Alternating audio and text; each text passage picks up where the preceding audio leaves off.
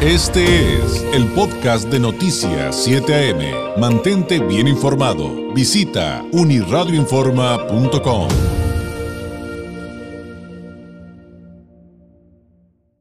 Pues es miércoles eh, de Migranálisis de Continente Móvil, un espacio donde convergen la migración y la comunicación con un enfoque científico. En esta ocasión, Migranálisis de Continente Móvil con el doctor José Israel Ibarra González, cofundador de Continente Móvil, egresado del doctorado en estudios de migración de El COLEF y candidato al Sistema Nacional de Investigadores, profesor de comunicación en la Universidad eh, Jesuita Ibero Tijuana y presidente del Colegio de Comunicólogos de Baja California. Israel, ¿cómo está? Estás? Muy buenos días.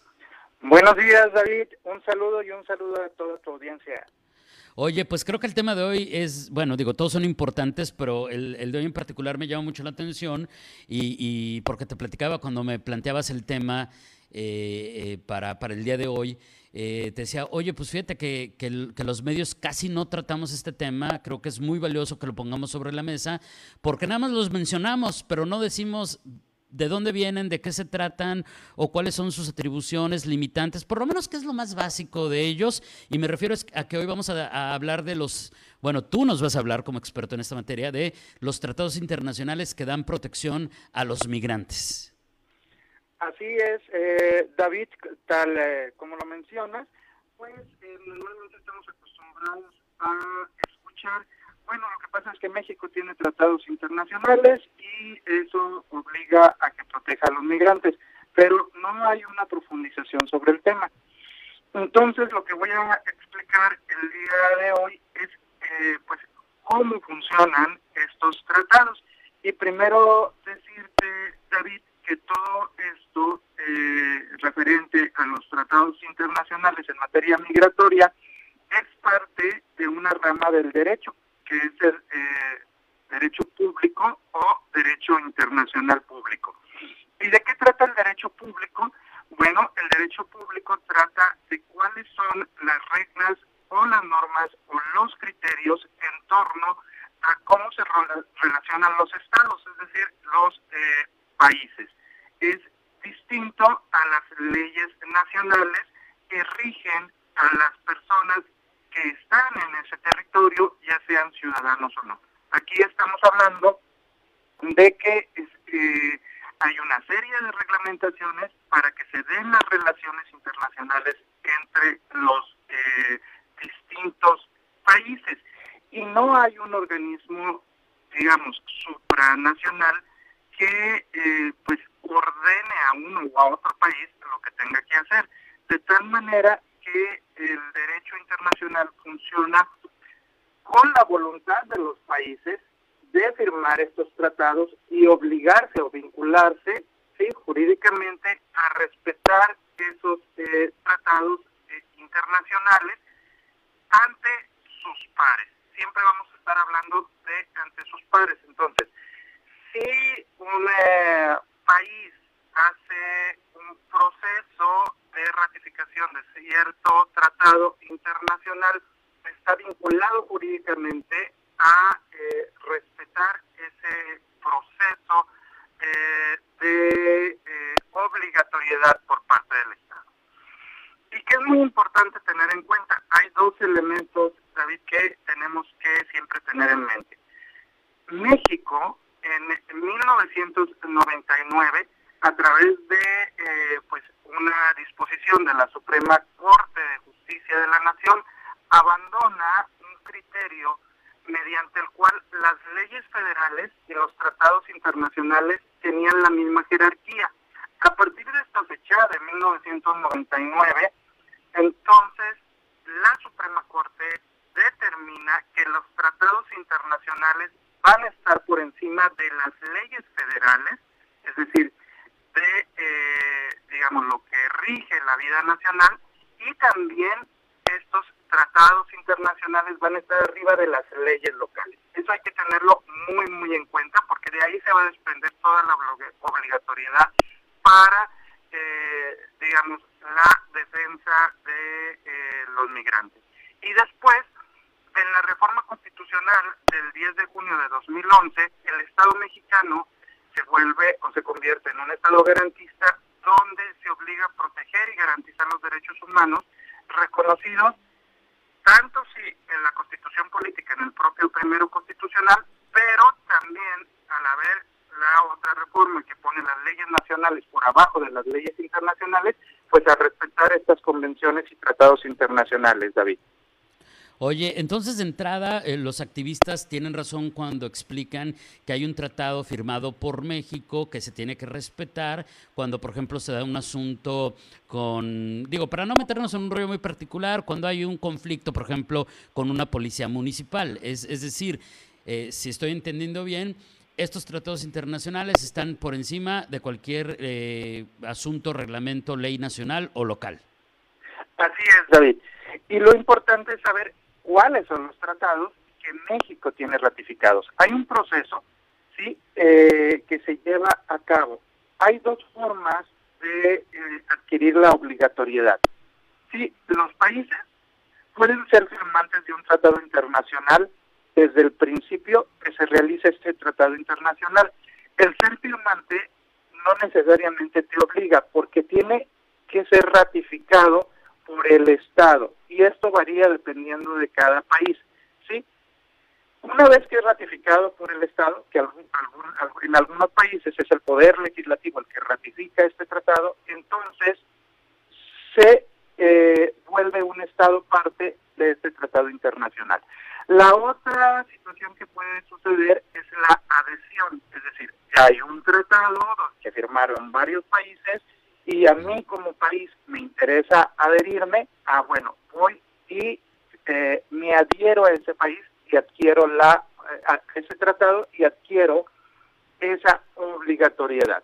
Sí, eso es muy importante y vamos a tener, digamos, en materia migratoria, eh, dos tipos de instrumentos internacionales el, eh, digamos, relacionado con los derechos humanos o los relacionados con los derechos humanos y otra serie de instrumentos internacionales que están eh, relacionados con distintas áreas como puede ser eh, pues, los delitos de delincuencia organizada relacionados por ejemplo con trata o tráfico de personas o los derechos del migrante como trabajador que van eh, digamos, también con, con, la misma obligatoriedad del Estado, pero eh, adquieren eh, otras aristas donde también la vida del migrante se va a ver involucrada, David.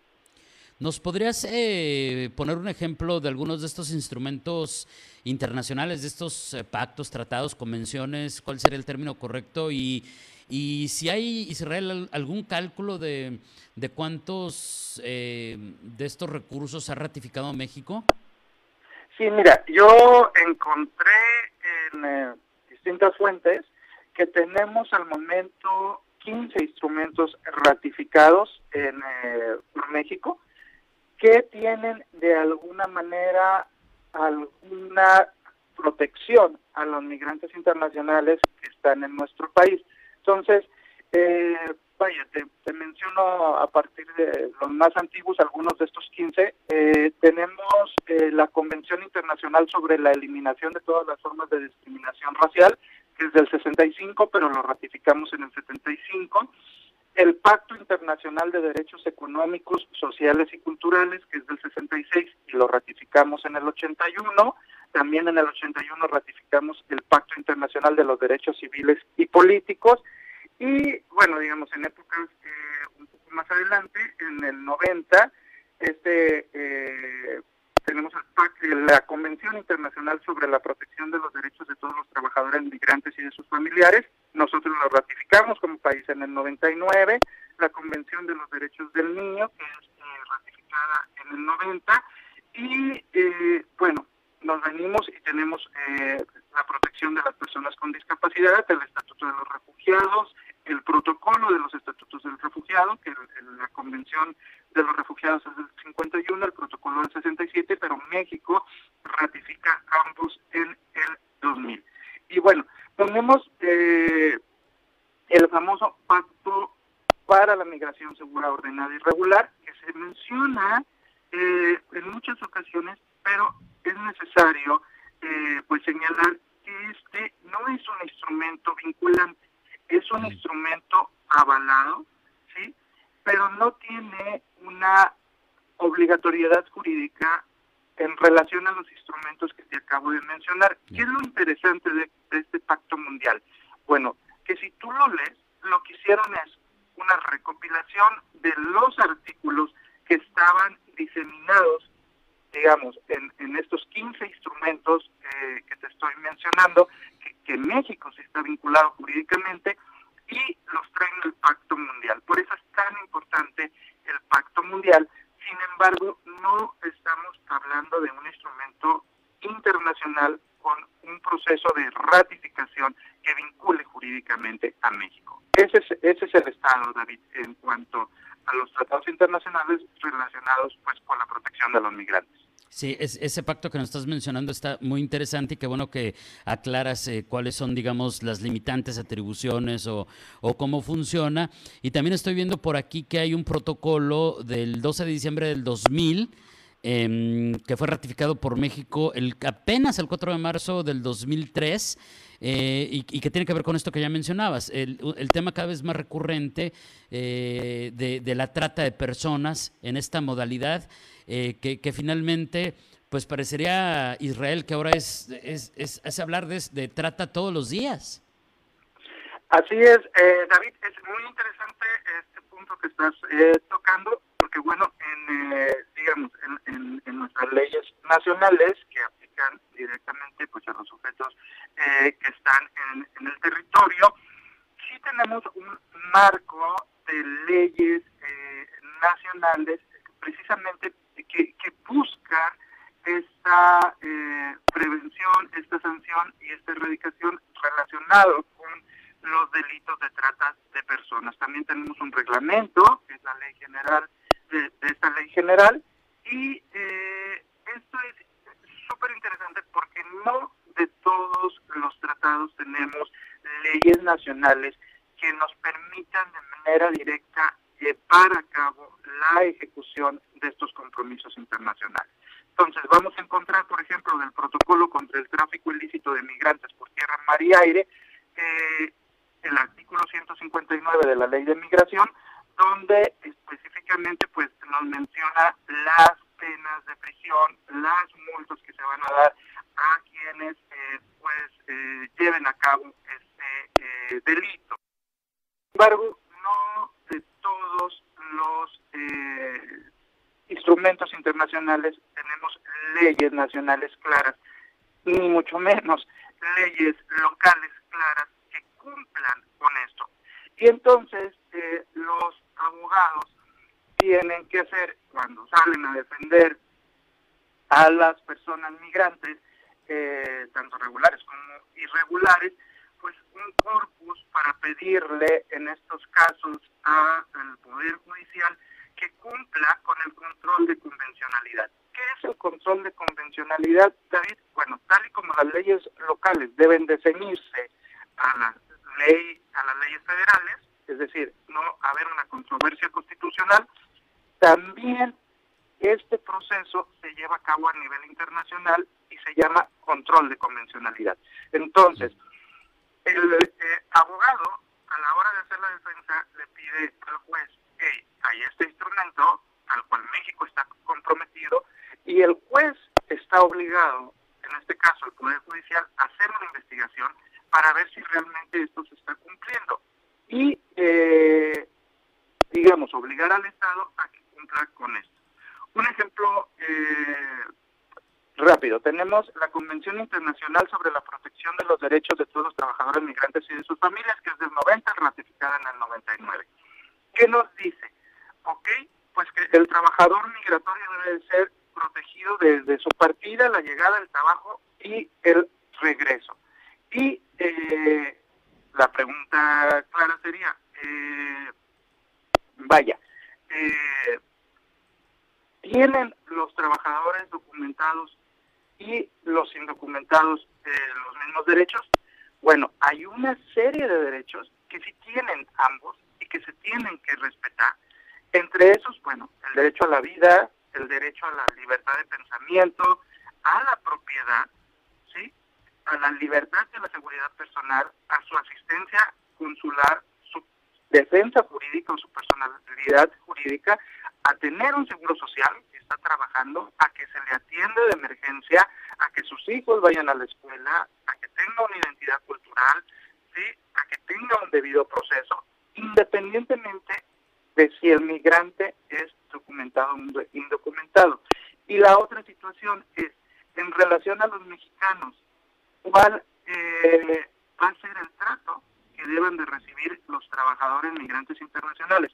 Pues el trato debe de ser no menos favorable que un mexicano. Es decir, si trabaja exactamente igual que un mexicano, debe de recibir la misma remuneración sí que el mexicano. Y en el caso de que por cualquier situación sea expulsado, antes de la expulsión, el Estado mexicano está obligado a que él pueda cobrar lo que se le debe, David. Entonces, eso es solo un ejemplo. Este ejercicio se puede hacer con cada uno de los instrumentos internacionales. Oye Israel, pues te agradezco enormemente y, pues seguiremos cuando tengamos la oportunidad eh, durante estos durante estos migranálisis de seguir poniendo este tipo de ejemplos porque por lo que veo está sumamente interesante y este primer acercamiento a realmente cómo funcionan estos tratados internacionales que dan protección a los migrantes es muy pero muy amplio. Mientras tanto, te agradezco enormemente Israel, que tengas un excelente miércoles. Buenos días. Buenos días, gracias a ti David y seguimos en eh, los migranálisis. Gracias. Buena semana. Gracias. Es el doctor José Israel Ibarra González, cofundador de Continente Móvil. En esta ocasión hablándonos de estos tratados internacionales. Si usted quiere conocer un poquito más de lo que hacen eh, en materia de investigación, formación y divulgación, puede visitar continentemóvil.com. Los puede seguir en Facebook, Instagram, Twitter, LinkedIn y suscribirse a su curaduría especializada noticias de migración.continentemóvil.com. Eh, y, y pues bueno, este leer más, aprender más a fondo de, estos temas de migración, que aquí en nuestra región es literalmente de todos, todos los días. Este fue el podcast de Noticias 7am. Mantente bien informado. Visita unirradioinforma.com.